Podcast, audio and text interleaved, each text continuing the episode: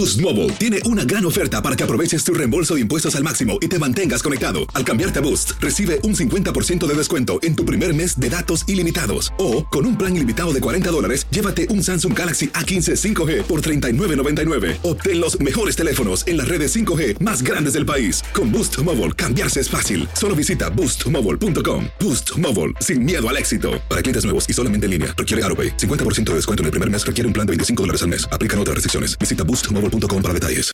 This is the story of the one. As head of maintenance at a concert hall, he knows the show must always go on. That's why he works behind the scenes, ensuring every light is working, the HVAC is humming, and his facility shines. With Granger's supplies and solutions for every challenge he faces, plus 24 7 customer support, his venue never misses a beat.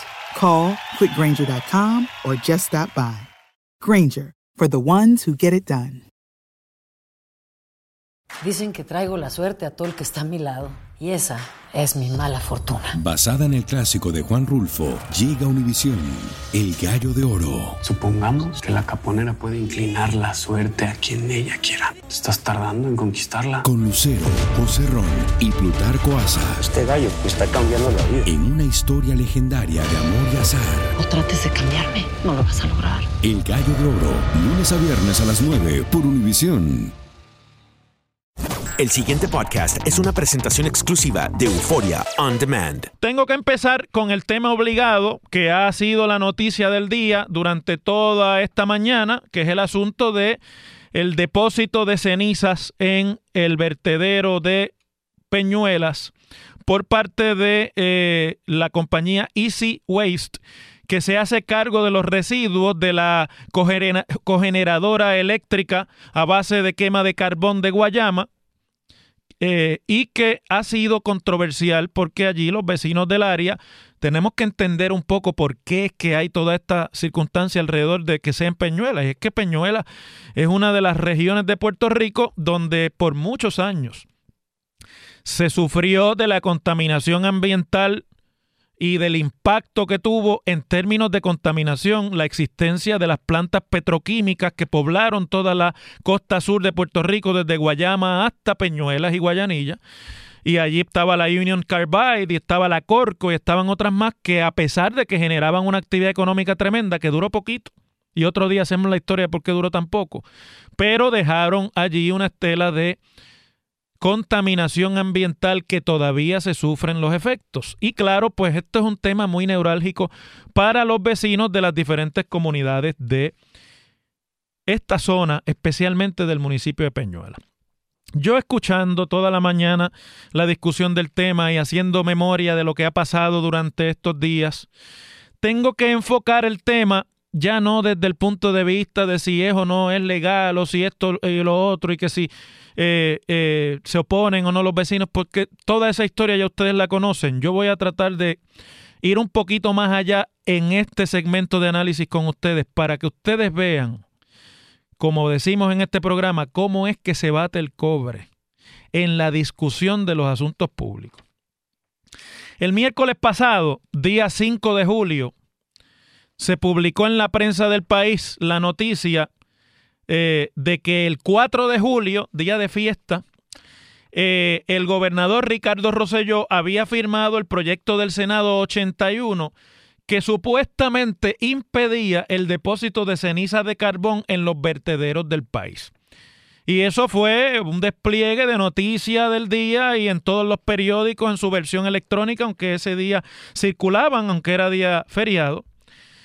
Y uno que estaba y había ido siguiendo la discusión del tema desde el tracto legislativo sabía que eso era cuando menos.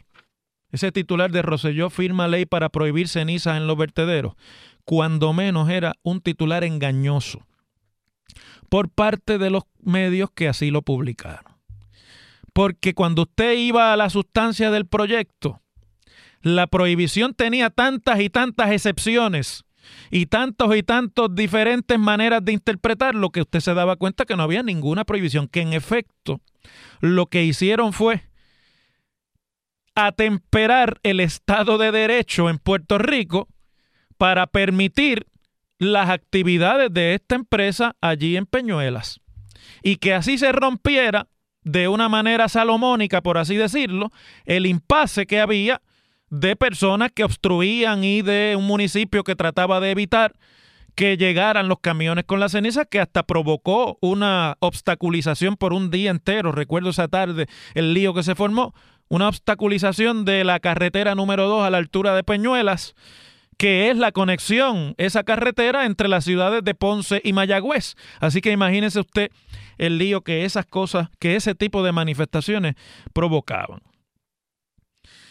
Entonces, la medida lo que indicaba era la prohibición del depósito y disposición de cenizas de carbón o residuos de combustión de carbón que no tienen usos comerciales beneficiosos ni los permisos de rigor de la Junta de Calidad Ambiental y la Agencia Federal de Protección Ambiental. Evidentemente, la empresa tiene permisos de la Junta de Calidad Ambiental y de la EPA y por lo tanto lo que dice la ley le cae perfectamente. Y la otra cosa que no tenían, pero que ahora supuestamente van a tener, es uso comercial porque el gobierno se ha llenado la boca anunciando que está a punto de caramelo un acuerdo para establecer allí al lado de la cogeneradora en Guayama una empresa que supuestamente va a utilizar parte, escuchen ustedes, parte del material de residuos que produce la eh, cogeneradora para eh, producir eh, materiales agregados la construcción de bloques de, los que se usan en la industria de la construcción y para que eso se pueda exportar. Yo escuchaba en el, en el segmento del compañero Jay Fonseca, el secretario de Desarrollo Económico, Manuel Lavoy, anunciando el asunto y allí lo que dijo fue que están en las conversaciones para ver si pueden utilizar el, terreno que ellos quieren utilizar, etcétera, etcétera, etcétera. Eso se ve lejos. Pero el gobierno dice que eso ya es eh, un fea complique en materia de que ya pronto va a haber allí esa otra industria que por lo tanto las cenizas tendrán lo otro que dice la ley, que es el uso comercial del que tanto se habla aquí. Por otro lado, y para ser justos en este análisis, pues en Puerto Rico también tenemos un problema de que todo el mundo quiere la actividad económica que generan estas empresas y los empleos, pero nadie quiere acarrear o bregar con el problema de los desperdicios y de qué se hace con el residual de las operaciones ambientales, de las operaciones industriales en Puerto Rico. Todo el mundo quiere la parte buena, nadie quiere la parte mala.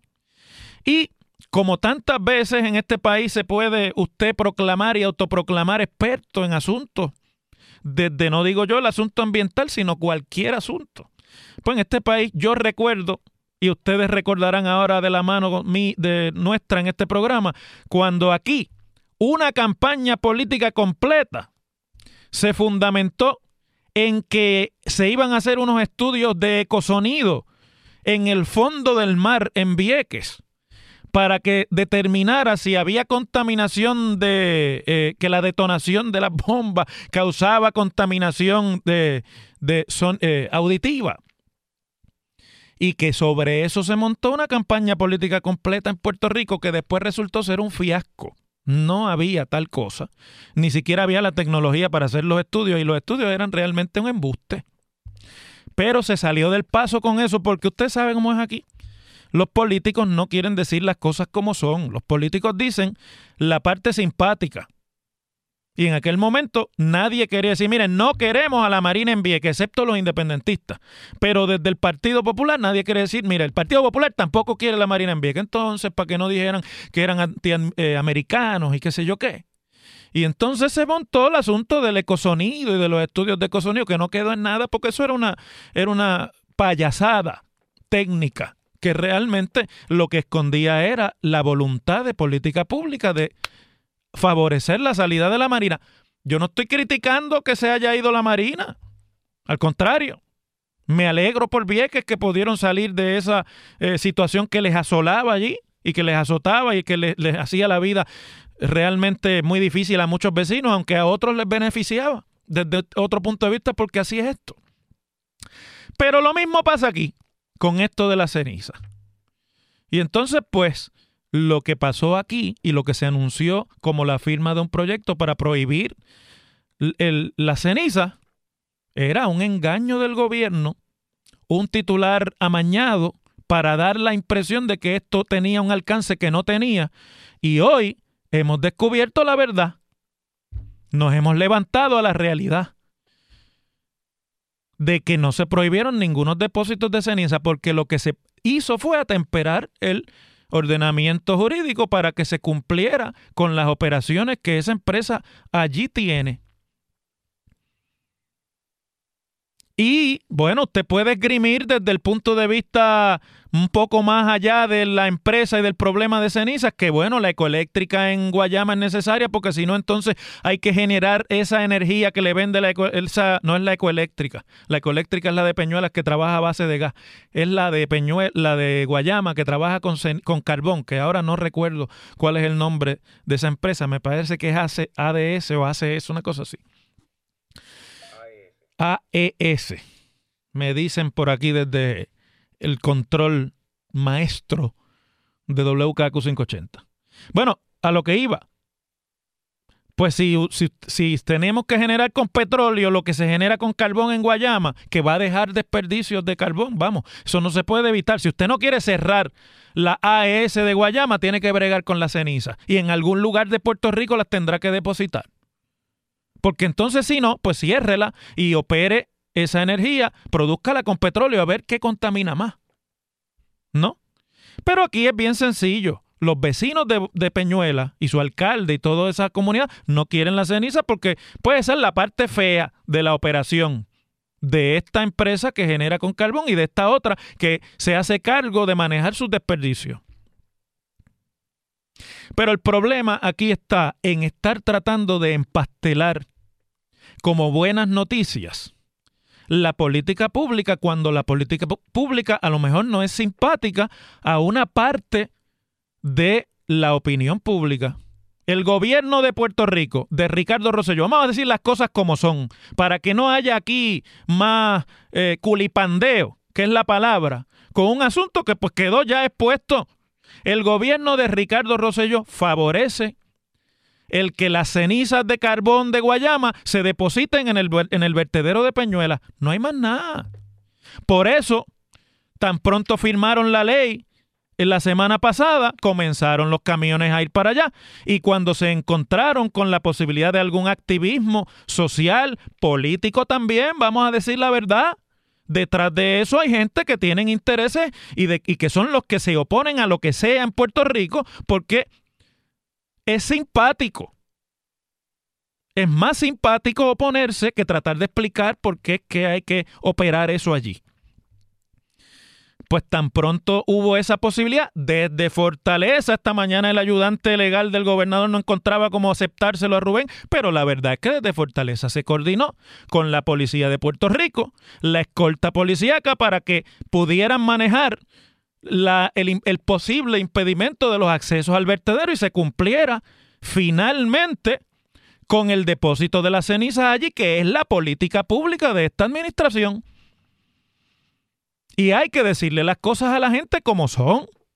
En vez de estar con tanto tapujo, mire, necesitamos, esto sería el discurso desde el punto de vista de la administración, como yo lo veo, usted puede tener otra idea, yo aquí estoy ofreciéndoles mi opinión y ustedes tienen la suya y construimos una. Y usted no tiene que estar o no de acuerdo conmigo, pero esta es mi forma de ver. Queremos que la planta de carbón opere en Guayama porque eso permite abaratar los costos de la generación de electricidad en Puerto Rico, ¿verdad que sí? ¿Sí o no? Sí. Es la contestación del gobierno porque escuché al secretario de, Desarrollo Económico decir que con eso se estabiliza el precio de la electricidad, lo cual es falso. Porque lo que se genera ahí es una mínima parte de la electricidad, pero bueno, digamos que con eso se cumple la función de que no todo se genere con petróleo.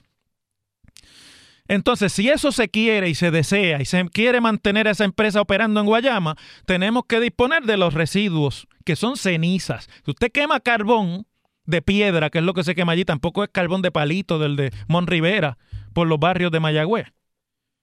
En la plena famosa aquella de carbón de palito. Un día esto la voy a traer. Esos son cenizas de carbón de piedra. Se generan porque está quemando un material combustible y todo ese material genera ceniza, un material fósil. Y entonces, esa ceniza hay que disponerla, que no hay otro vertedero que pueda manejarla, que el que cumple con las disposiciones de la EPA es el de Peñuela, pues para Peñuela van, pero diga las cosas como son, no esté diciendo que se aprobó un proyecto de ley para prohibir el depósito de ceniza en los vertederos de Puerto Rico, porque eso, póngale usted la explicación técnica que usted quiera ponerle, que escuchaba hoy aquí, que si no, porque lo que pasa es que ya pues no son cenizas como tal, sino que son agregados, porque entonces quedan, mire, déjese de bobería, son cenizas y las van a depositar en Peñuela y el gobierno temperó el Estado de Derecho vigente para que cumpliera con la operación del vertedero de Peñuela.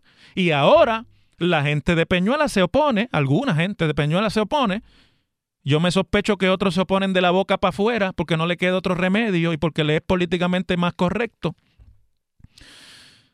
Y con ese asunto hay que decírselo también a la gente de Peñuela como es. Es en Peñuela donde las vamos a depositar y el que se meta de por medio lo arrestamos. Y los que estén manifestándose que sean de allí y que tengan obviamente la intención de no permitirlo, pues saben que se enfrentan al Estado de Derecho, que lo que están llevando a cabo es desobediencia civil. Y cuando uno hace desobediencia civil no espera detener nada, sino lo que espera es denunciar con el atropello, denunciar con los arrestos, denunciar con el manejo de la policía la injusticia de la ley vigente y exponer esa injusticia para que eso cree una ola de opinión pública que pueda revertir esa misma opinión pública a favor de la causa de que no se depositen allí, pero el que se mete en el medio de la carretera para evitar que pasen unos camiones sabe que eso pues no es legal y si no es legal la policía puede arrestarlo. Ah, que la policía en algunos otros sitios no lo hace, no, no, pero aquí sí, porque esa es la política pública y viene desde Fortaleza, coordinada desde la propia Fortaleza.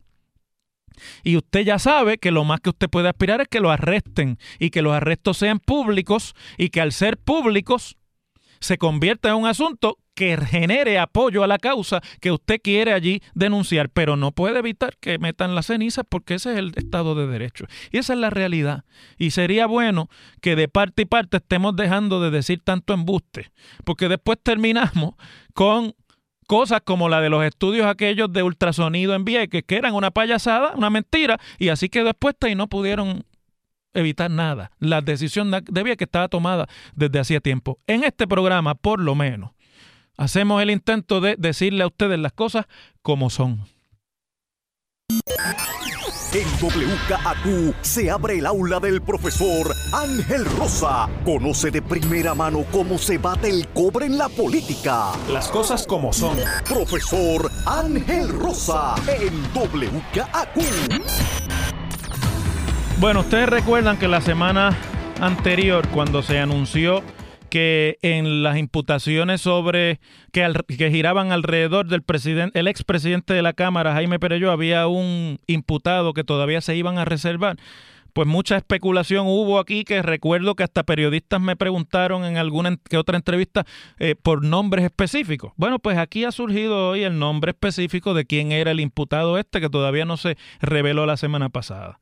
Hoy se erradicaron cargos contra el ex administrador de servicios generales en la pasada administración, licenciado Luis Castro Agis, o Agis, que enfrentará cargos o enfrenta cargos por malversación de fondos y el, bajo la ley de ética gubernamental y por violaciones al Código Penal. Entre otras cosas, hay cargos de regalos que recibió supuestamente este ex funcionario y beneficios indebidos que otorgó como administrador de esa agencia gubernamental, que es la que tiene control sobre muchos de los contratos de servicio en Puerto Rico, al entonces donante de las campañas de Alejandro García Padilla y del Partido Popular, Anaudi Hernández Pérez, que es el que lo tiró al medio. Y que hoy la fiscal especial independiente, Zulma Fuster Troche, presentará o ya debe haber presentado cinco denuncias por infracciones a la ley de ética gubernamental y cuatro por violaciones al Código Penal, penal Y aquí hay una información que me parece que debo compartir con ustedes porque me parece muy interesante. La fiscal Troche dice que entrevistó a 15 personas como parte de la investigación, que culminó esa investigación hace como un mes. Ustedes saben que alrededor de esa investigación es que se le erradicaron cargos a Perello y a otros allegados a Perello como presidente de la Cámara.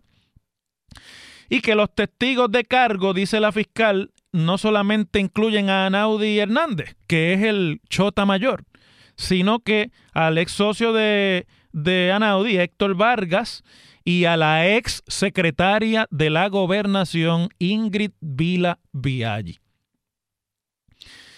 Que el testimonio que vertió en eh, para la investigación la ex secretaria de la gobernación, Ingrid Vila, arroja información de que ésta mandó a cancelar unos contratos en un momento y que es una testigo muy importante para la investigación, dice la fiscal especial independiente. Luis Castro renunció a la dirección de Servicios Generales el 20 de septiembre del año pasado, dos semanas antes de que culminara el juicio que se llevaba en la Corte Federal por imputaciones del propio Anaudi Hernández y que a tantas figuras de aquella administración y del propio Partido Popular Democrático ha salpicado. Es interesante esta información porque dice la fiscal, ya verán eventualmente la aportación de ella refiriéndose a Ingrid Vila, pero sí fue una testigo instrumental. O sea que parece que mucho del caso está fundamentado en lo que dijo la jefa de Castro, de Luis Castro, que era la secretaria de la gobernación. Y déjenme decirles, porque pues la historia completa la tienen mañana en los periódicos y aquí pues lo importante es que esto no pase por debajo del radar. Ahora vamos a hablar ustedes y yo una materia más profunda que cuántos fueron los cargos que le, que le radicaron o no a Luis Castro. Lo que estamos viendo aquí hoy es la secuela de que en el gobierno están sueltos y sin quien les ponga orden una serie de funcionarios y personajes siniestros que andan por las agencias gubernamentales con unos maletincitos llenos de intereses y de compañías a los que ellos representan y ofreciéndole chavos a los políticos a cambio de que les traten bien a la hora de llevar un cliente. Y eso no solamente pasa en la legislatura, mis amigos. En la legislatura es donde más público es el proceso, porque si usted va a una vista pública, usted lleva a alguien, usted tiene que registrarse. Y aunque hay mucha gente que no se registra, allí es voz populi quién lleva a quién de la mano de quién. Pero en las agencias del Ejecutivo es donde más se da este tipo de cabildeo que en realidad es tráfico y venta de influencias. Y esas tráficos y ventas de influencias identifican a personajes así, que los acomodan en ciertos lugares para que se hagan de la vista larga o para que manejen la cosa de forma que todo quede favorecido para quienes realmente tienen el interés de lucrarse de la gestión gubernamental. Los hay por montones y los nombres van a ir saliendo en la medida en la que esto se siga ventilando. Es interesante y es importante que ustedes sepan que esta investigación por la cual hoy le están radicando cargos a Luis Castro la inició el Departamento de Justicia bajo César Miranda. Y quien mandó al FEI a estos funcionarios fue César Miranda, secretario de la, de la, de la gobernación que fue de Sila Calderón, pero de justicia que fue de Alejandro García Padilla. O sea que esto no es una ah, investigación que hizo el Departamento de Justicia de Ricardo Rosselló. Ni son, ni es el Departamento de Justicia de Ricardo Rosselló el que encontró aquí las posibles violaciones de ley. A Luis Castro yo me acuerdo que lo querían, ¿saben para qué? Para secretario de Hacienda. Para eso era que lo estaban empujando. Pero en eso Alejandro García Padilla nombró a, a, a eh, Melba Costa y pues entonces a Luis Castro lo premiaron con la Administración de Servicios Generales. Miren dónde terminó todo el grupete, que poquito a poco van a ir saliendo a la luz pública.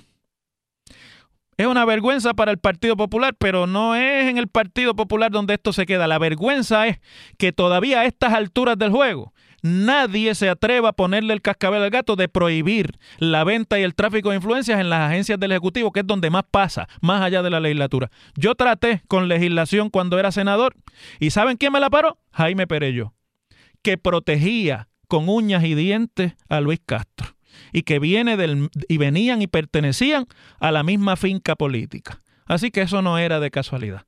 Uno va entendiendo ahora porque aquella legislación de Cabildo no llegó ni a primera base. ¿Ves?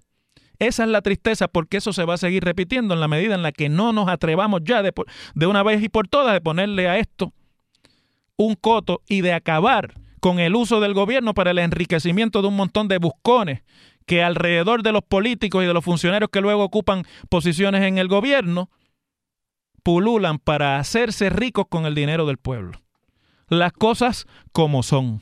El pasado podcast fue una presentación exclusiva de Euphoria On Demand. Para escuchar otros episodios de este y otros podcasts, visítanos en euphoriaondemand.com. Boost Mobile tiene una gran oferta para que aproveches tu reembolso de impuestos al máximo y te mantengas conectado. Al cambiarte a Boost, recibe un 50% de descuento en tu primer mes de datos ilimitados. O, con un plan ilimitado de 40 dólares, llévate un Samsung Galaxy A15 5G por $39.99. Obtén los mejores teléfonos en las redes 5G más grandes del país. Con Boost Mobile, cambiarse es fácil. Solo visita boostmobile.com. Boost Mobile, sin miedo al éxito. Para clientes nuevos y solamente en línea, requiere AroPay. 50% de descuento en el primer mes requiere un plan de 25 dólares al mes. Aplican otras restricciones. Visita Boost para detalles. Dicen que traigo la suerte a todo el que está a mi lado. Y esa es mi mala fortuna. Basada en el clásico de Juan Rulfo, llega Univisión, El Gallo de Oro. Supongamos que la caponera puede inclinar la suerte a quien ella quiera. ¿Estás tardando en conquistarla? Con Lucero, José Ron y Plutarco Asa. Este gallo está cambiando la vida. En una historia legendaria de amor y azar. No trates de cambiarme, no lo vas a lograr. El Gallo de Oro, lunes a viernes a las 9 por Univisión.